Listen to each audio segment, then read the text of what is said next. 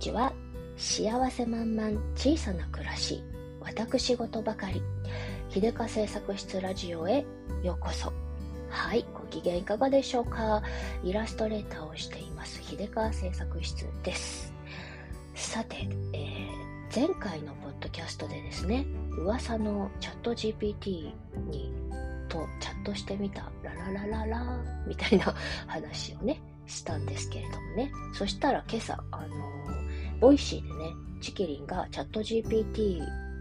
のことを話していて、あ、めっちゃタイムリーじゃんと思いましてね、早速、あの、聞きに行ったんですけれど。というか、えー、そもそもがね、このチャット GPT がものすごく今旬な話題なのでね、私の方が私にしては珍しくあの旬な話題に乗っかっているっていうことなんななのでね、タイムリーも何もないわって感じな、感じではあるんですけれどもね。あの、チケリンがあの話していたポイントがね、私がちょうど疑問に思っていたところだったんですよ。というのは、あの、数日前、えー、NHK のニュースとかでさ、あの、チャット GPT の会社の OpenAI の CEO が、えー、日本に訪問して岸田首相と対談してとかっていう報道があったじゃないですか。で、私普段ニュースとかね、テレビとかね、見ないんですけどね、あの、いかんせん、えー、我が家の夫がですね、えー、7時の NHK ニュース大好き人間でして まあ、しょうがなく巻き込まれて視聴しているんですが、あのそこで、えっ、と、そのチャット GPT の、えー、会社の CEO がさ、え日本にいるっていうのがね、もうなんかすごく、ハテナがいっぱいだったんですよ、私としては。なんか、素朴に疑問だったんですよ。なんで日本？みたいな。今ものすごく世界のね、注目を集めているであろう、チャット GPT の、えー、開発者、開発者というか会社の CEO が、なんで日本？みたいな、他になんかもっともっと忙しいだろうになんでわざわざ日本来たのかしら、んでわざわざ首相に会ってんの？みたいなね、ことがあの単純に疑問だったんですね。それで、あの、それについてね、まさに今朝、えー、ちきりんが、解説をしてくれて、なるほどと思ったんですよね。まあ、詳細はちきりんのね、 Voicy を聞いていただければいいかなと思うので、概要欄にリンク貼っておくんですけれどもね、ざっくり、えー、言ってしまうと、要するに、チャット GPT っていう、対話式 AI、AI っていうんですかね。これが、あの、あまりにもすごすぎて、イタリアとかからね、もう規制が入っていると。で、政府がね、規制をしていると。で、フランスとかもね、ドイツとかもね、もうね、規制を検討し始めているらしくて。えー、このままのこの流れでいくとですね、欧米諸国はじめ先進国は、あの、規制の流れになっていく、規制モードになっていく。そうなると、チャット GPT 存続が危うくなってくるわけですよね。それで、あの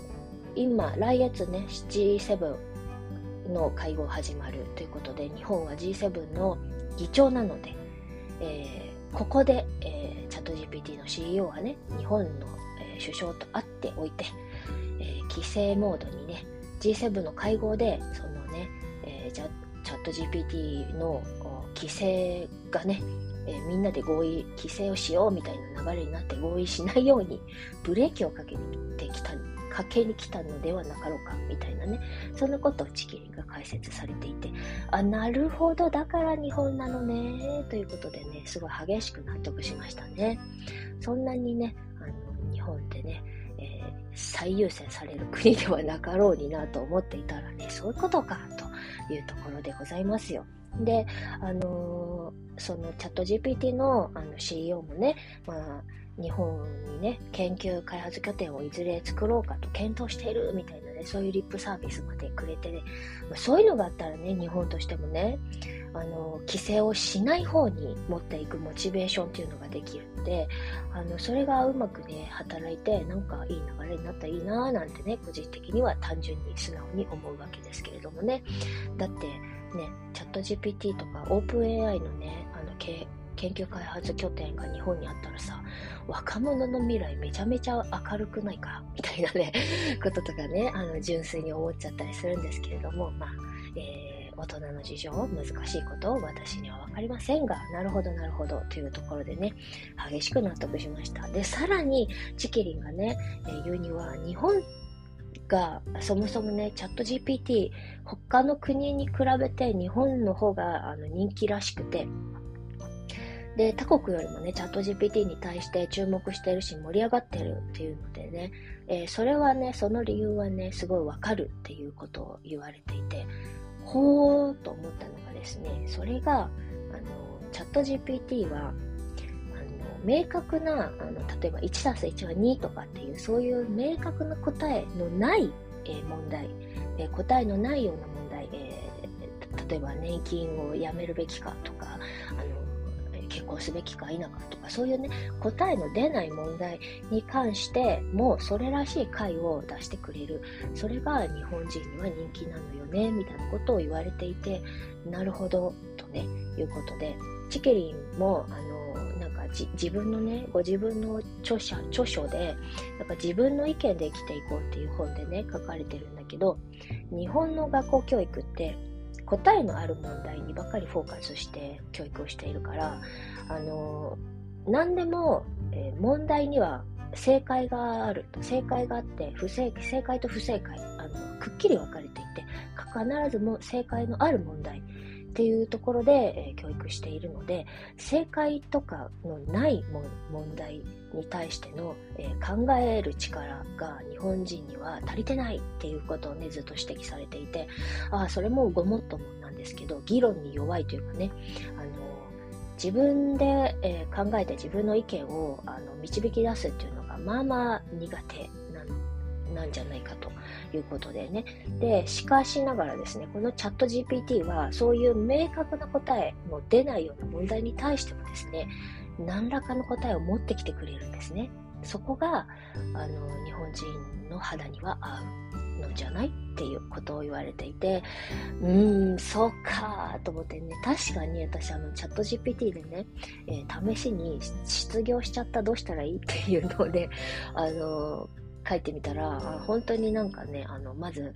えすごいわかりやすく、まず失業手当の申請を行いましょう。で、一定期間生活費を補助してくれるから、その間に給食を、給食活動を開始して、で、あのー新しい仕事を探すことが大切ですとかね、すごいごもっともな意見をね、えー、出してくれて、さらに箇条書きでね、えー、失業からの回復に役立ついくつかのアドバイスです、みたいな感じでね、えー、1、スキルを磨く、2、給食活動する、3、えスキルアップのトレーニングを行う、4、え周りの支援を、サポートを受けようとかね、そういうことね、書いてあるんですけど、うん、なんか、もっともだなと思うんですが、えなんかね、あの、正解では、正解かどうかわかんないし、あの、なんか答えは一つじゃないんだけど、とりあえず、あの、かもなく不可もなく的な答え出してきてくれたりとかするんですよね。うん、だからなんか、あの、ちょっと心の拠り所になっちゃったりするのかなっていうのはね、少し思いましたね。うん。なんか、あの、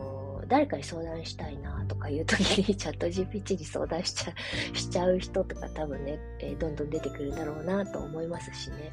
だからね、うち、変な話、あの、うちの夫ですね、チャット GPT 大好きなんですよ。ハマっちゃったんですよ。ね、彼はもう本当に典型的な、そういう、あの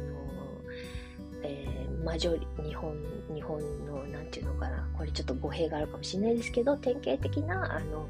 えー本教育を受けて、日本のマジョリティ世代といいますか、なので、あの答えが明確にあって、あの指示してくれたところに淡々と従って、え長いものに巻かれていくみたいな 感じのあのタイプなんですけれども、ちょっと言い方が悪かったかもしれないけどね、あの明確な答えがあるっていうのがね、すごい好きな感じなんですよね。だからね、あの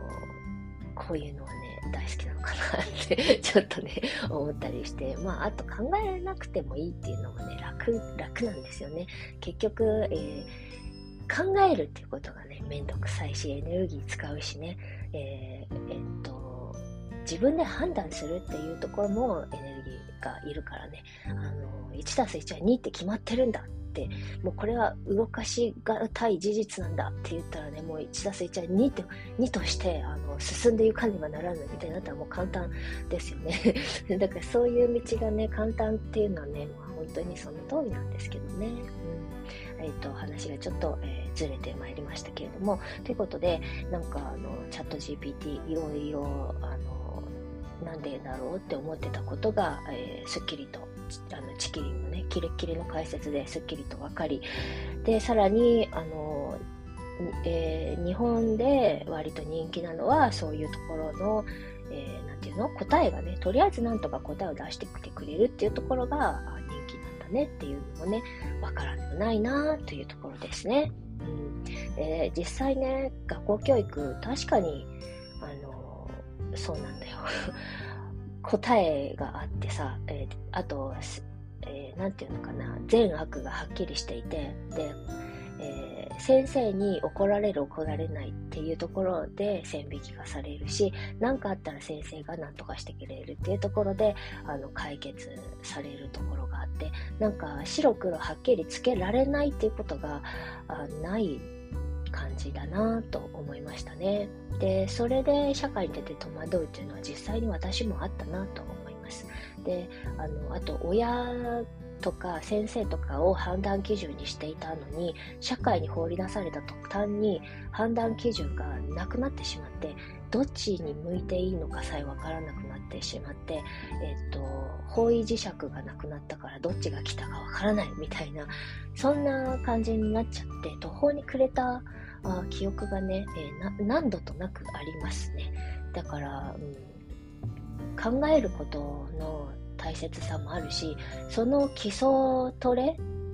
基礎体力をね、やっぱり小さい頃からつけることはあ大事なんだなと思いますね。うん私は決してね、今の日本の学校教育を否定するつもりは全然ないし、あの答えのある問題をちゃんと解けないと、それはそれであの問題だし、答えのある問題のを理解する、うん、力も必要だと思うんですが、まあ、同時に答えの出ない問題に対しての議論っていうのは、確かにもっとやった方がいいなと思いますね。うん、で、まあ、えー、親としてね、一人の親として私がね、ささやかながらできることは、えー、自分の子供に、えー、日常的に触れる時に、まあ、自分の考えで動いてねっていうことを伝えること、そしてそういうチャンスをあげることかなと思って、えー、ちょろちょろやってはいるんですけれどね、なんか、自分の責任でやる、自分で考えてやる、いいかどうか自分で判断するっていうところを、あのー、できる範囲の中でね、えーと、ちょっとずつちょっとずつやってもらっています。えー、いきなりね、えー、大人になっていきなりやらされるとね、まあ本当にきついですよね。私も、えー、社会人になって、え何度途方に暮れたことか、みたいな感じなのでね。で、最近ね、えチビにね、やら、や、やらせてあげたてるのが、すいません、なんか謎にと思っちゃったんですけど、えメルカリデビューなんですよ。あの別に彼一人でデビューしてるというわけではなくて私が一緒にアカウントを作って、うん、と私の監督下で彼があの値段を決めて売るっていうことをねやっているんですけれどこれが一つの、まあ、答えのない問題に対する考える力のトレーニングになってるなってちょっと思ったんですよね。というのはあのまちびの遊ばなくなったおもちゃとか、コレクションしているカードでいらなくなったカードとかをね、じゃあ、えー、もっと他の新しいカードが欲しいなら先にこのいらなくなったカードを売りましょうということで、メルカリのアカウントを作って、じゃあ、えっ、ー、と、そのね、えー、準備、出店するにあたって、まあ、商品の写真を撮って、説明を載せて、で説明をどういうふうに書くかをチビに考えてもらって、それを、まあ、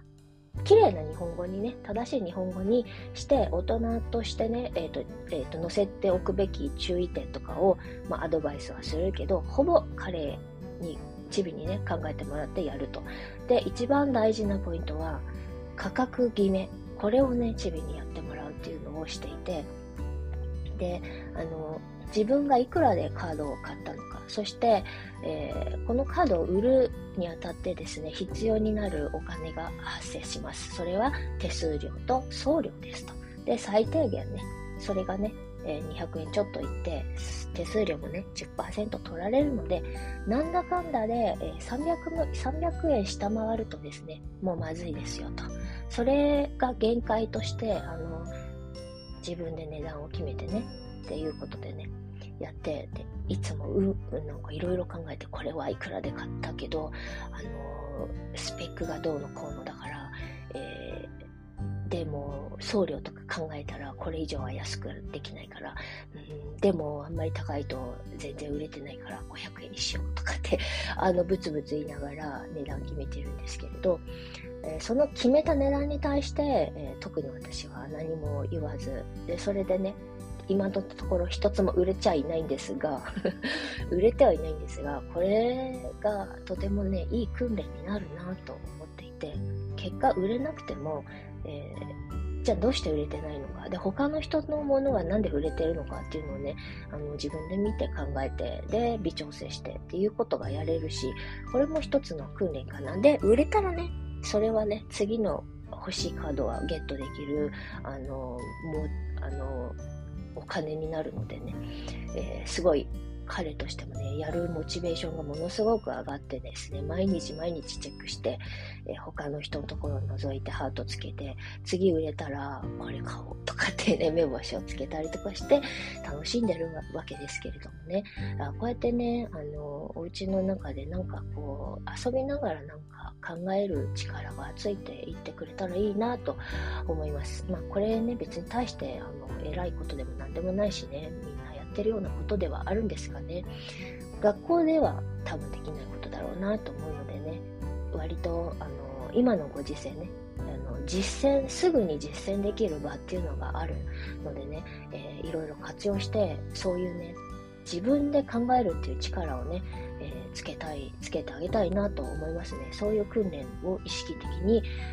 やらなくちゃいけないなと思いますね。自分がね、私があ弱いところであるのでね、弱いところは、えっ、ー、と、あ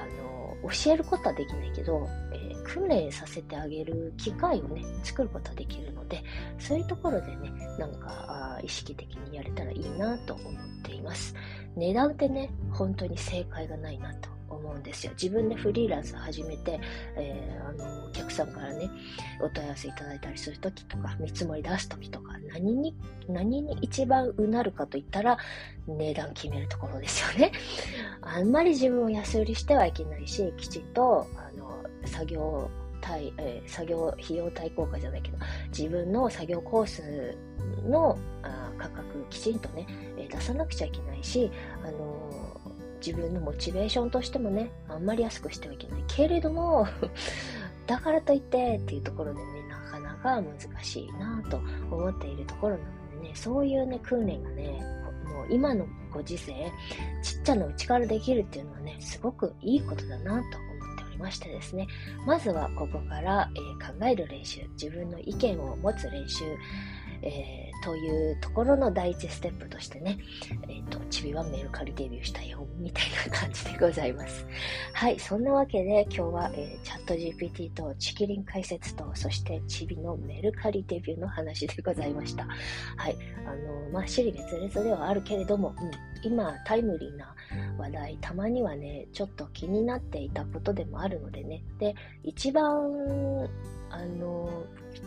生活に密着していくかなと思ってこの Google 検索って生活に密着してるじゃないですか。でそれのもう一つの手段を得たなとツールを得たなという認識でいるのでねあのちょっと、えー、アンテナがビビビッと来たったので、えー、チャット GPT についてね、2回にわたって喋ってみました。はい、ということで今日はこの辺でおしまいにさせていただきたいと思います。最後までお付き合いいただきまして、どうもありがとうございました。それでは、今日という日が、今この時が皆様にとって幸せ満々でありますように。じゃあ、またね